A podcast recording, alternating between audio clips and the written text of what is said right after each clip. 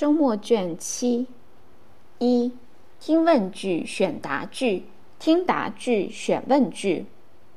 One The windmill moves quickly. How does the wind blow? The windmill moves quickly. How does the wind blow?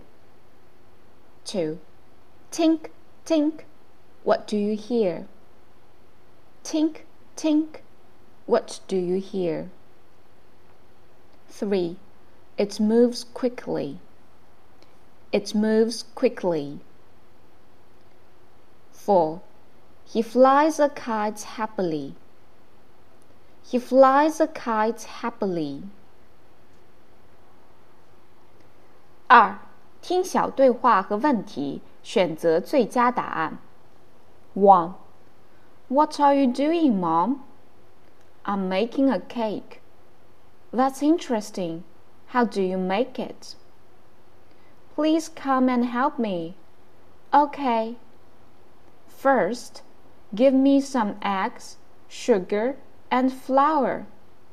Okay, here you are. Question What are they doing? 2. Hi, Jill. Do you know Huangpu River? Uh, is it in Shanghai? Yes, it is. It's part of the Yangtze River. People call it Mother River of Shanghai. Really? That's great.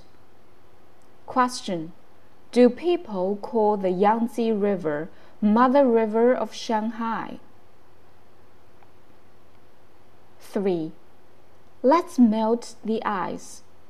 Okay, first pour some water into a glass.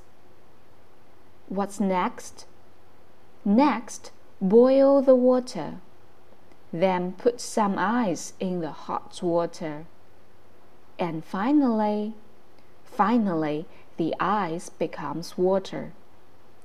Question What do you do after boiling the water? 4. Kitty, can you help me to make a rainbow? I'm sorry, you can't make it now. It's raining. What about tomorrow? Tomorrow is fine. Okay, no problem. Question Can you make a rainbow when the sun is shining?